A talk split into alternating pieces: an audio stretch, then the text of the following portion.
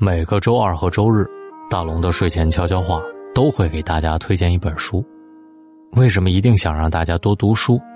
因为书里真的有生活的答案。很多人给我发过来他们生活当中的困惑，我都一一告诉他们，该看一本怎样的书来解决这样的困惑。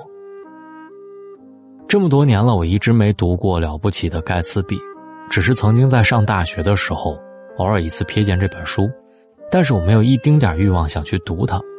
就算是后来我看了电影版的，也是冲着雷昂纳多的面子，寥寥草诗的看了一遍，留下的印象只有车水马龙、灯红酒绿、人声鼎沸、孤单寂寞这些场景。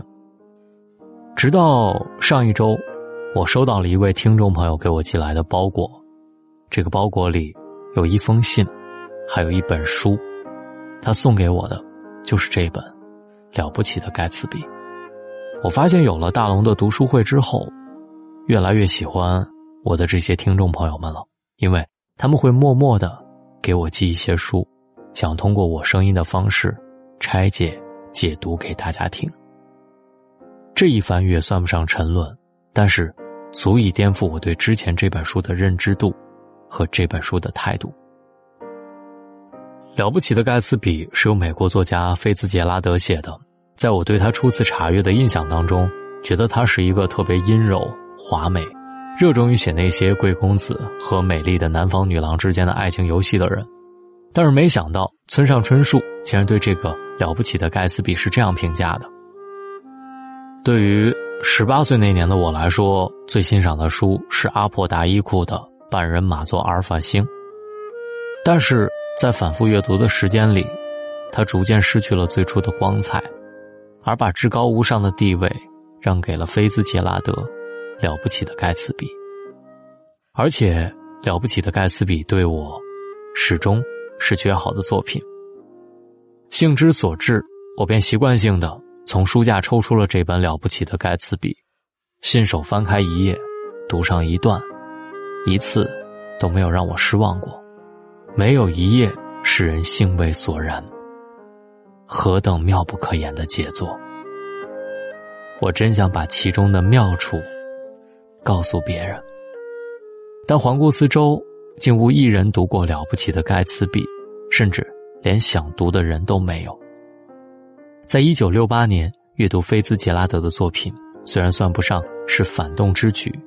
也终非是值得提倡的行为。了不起的盖茨比开头不像其他著作或回忆或取景，而是直白的说了一句作者一直想表达的话。父亲的忠告，至今一直在心头萦绕。但是最爱的，还是盖茨比的繁华、空虚的幻影当中，仍保留他那特有的微笑。那种微笑是极为罕见的微笑，带有一种。令人极为放心的感觉，也许你一辈子只能碰上四五次。一瞬间，这种微笑似乎面对整个永恒的世界。这部被如此看重的了不起的盖茨比，到底讲了一个怎样的故事呢？我先来问你一个问题：你的梦想是什么？这个问题我们常常能听到。从前，谁都希望未来闪闪发光。把梦想说的无限大，但是追逐梦想的过程当中，往往伴随着心酸与痛苦，很多美梦都没有成为现实。我们心里都默默的接受了这样的现实，然后把梦想给藏起来，闭口不谈。但是有这么一个奋不顾身的追梦者，他用他的一生告诉我们，没有什么能够阻挡他追求的梦想，即便是他自己。纽约长岛的一座豪华公馆内，夜夜笙歌达旦。这是主人公盖茨比精心安排的盛宴，为了一位不曾来到的宾客，他的心上人黛西。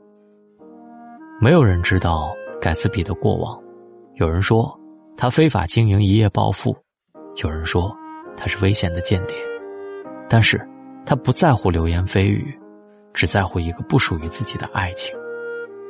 长路漫漫，他经历了怎样的磨难，才站到了这里？现实又是如何给了他打击，让他梦想破灭？盖茨比真正追求的到底是什么？是什么值得他不顾一切付出所有？杰伊·盖茨比，一个充满了神秘色彩的男人，是了不起的盖茨比当中的主人公，也是这部小说的叙述者尼克神秘而富有的邻居。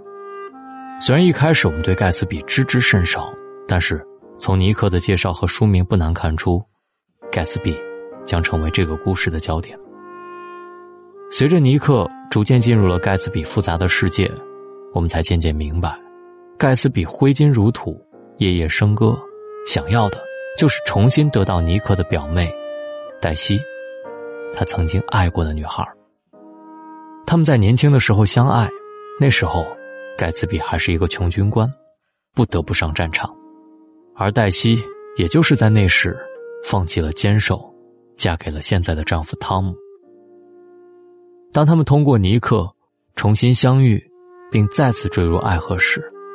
任何站在盖茨比和黛西之间的人和事儿，都会成为敌人。虽然黛西那个粗野的贵族丈夫是明显的对手，但是盖茨比忽视了一些更加抽象的敌人，比如说阶级差异、社会期望，以及盖茨比为了隐瞒过去而撒的谎。但归根结底，在这场隐瞒所有过去，只为爱你的战役当中。时间才是最强大的敌人，他阻止着盖茨比重新找回他曾经失去的东西。时间是最强大的敌人，因为时间改变了一切。当盖茨比和黛西重逢的时候，黛西对于物质和金钱的追求，让他成为了一个肤浅的人。当黛西为了金钱和地位，甚至可以对丈夫的出轨行为视而不见的时候，其实盖茨比。已经看到了黛西声音里金钱的味道，而盖茨比的悲剧命运就在于他不肯将梦想与现实区分开来。盖茨比最终有没有得到黛西？两个人有没有重拾爱意？他们之间又夹杂着怎样的爱恨情仇？我将在大龙的读书会里跟大家一起分享这本。了不起的盖茨比，我不光要解读这本书里的故事，还要剖析人物之间的关系，也会告诉你为什么盖茨比的梦想不能实现。如果你想加入大龙的读书会，可以直接扫描页面下方的二维码，或者在大龙的微信公众平台回复两个汉字“读书”，你就可以加入大龙的读书会，来听到大龙对这本书的拆解和解读。今天我为什么要分享这本书？因为这本书将唤醒我们心中的渴望，教我们如何变得勇敢，成为一个了不起的追梦者。尽管梦想在现实面前如此的不堪一击，有时穷尽一生追求的目标都会化为泡影，但是曾经为之拼搏努力的我们，才是真正最美丽的。其实，对我们很多人而言，最大的悲剧。不是梦想的幻灭，而是我们在平庸的生活当中慢慢消磨了对梦想的憧憬与坚持。即使美梦转瞬一逝，但是也曾经璀璨夺目，散发着一丁点光芒，也足以温暖我们一生，引导我们向前的方向。在二十世纪末，美国学术界在百年英语文学当中选出一百部最优秀的小说，《了不起的盖茨比》。高居第二位，傲然跻身当代经典行列。他还被多次搬上了荧幕和舞台。莱昂纳多就曾主演同名电影，倾情演绎盖茨比的传奇人生。比尔·盖茨、村上春树、海明威多次热情推荐，尤其是村上春树非常钟爱这本书。倘若我挑选一本最爱的书，我会毫不犹豫的选择《了不起的盖茨比》。作为小说家，我把它。看作一个标准，一把尺子，是看清自己位置的一件标志。今天就让我们一起来感受盖茨比浪漫又疯狂的一生。我是大龙，我将在大龙的读书会上等你。直接翻到页面下方的二维码，扫描就可以加入大龙的读书会，或者把你的微信打开，点开右上角小加号，添加朋友。最下面的公众号搜索“大龙”这两个汉字，先关注我之后回复“读书”，在大龙的读书会里听到这本书。愿你好梦，晚安。days,